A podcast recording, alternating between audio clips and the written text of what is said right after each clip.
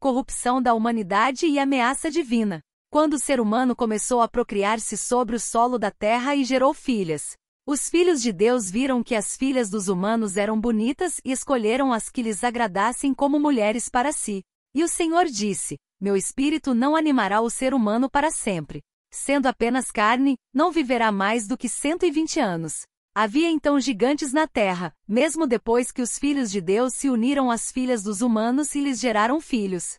São eles os heróis renomados dos tempos antigos. O Senhor viu quanto havia crescido a maldade das pessoas na terra e como todos os projetos de seus corações tendiam unicamente para o mal.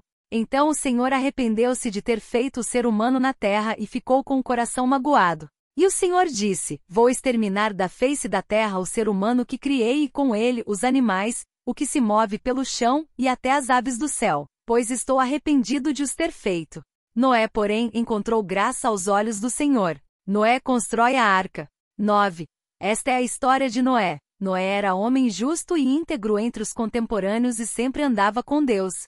Gerou três filhos, Sencã e Jafé. Mas a terra se perverteu diante de Deus e encheu-se de violência. E Deus viu que a terra estava pervertida, toda a humanidade tinha pervertido sua conduta na terra. Então Deus disse a Noé: Decidi por fim a toda a humanidade, pois por sua causa a terra está cheia de violência. Vou exterminá-los com a terra.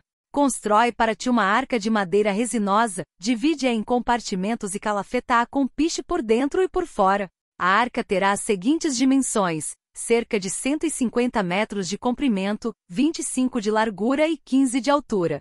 No alto da arca farás como arremate uma clarabóia de meio metro. No lado da arca abrirás uma porta e farás na arca um primeiro, um segundo e um terceiro andar. E eu, eu vou mandar um dilúvio sobre a terra, a fim de exterminar toda a carne com sopro de vida debaixo do céu. Tudo que existe na terra perecerá.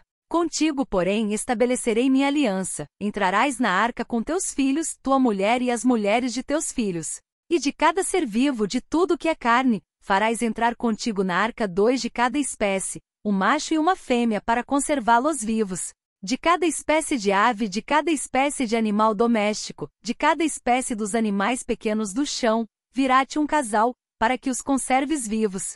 Quanto a ti, recolhe de tudo o que se pode comer e armazena-o junto a ti, para servir de alimento a ti e a eles. E Noé executou tudo conforme Deus lhe tinha ordenado.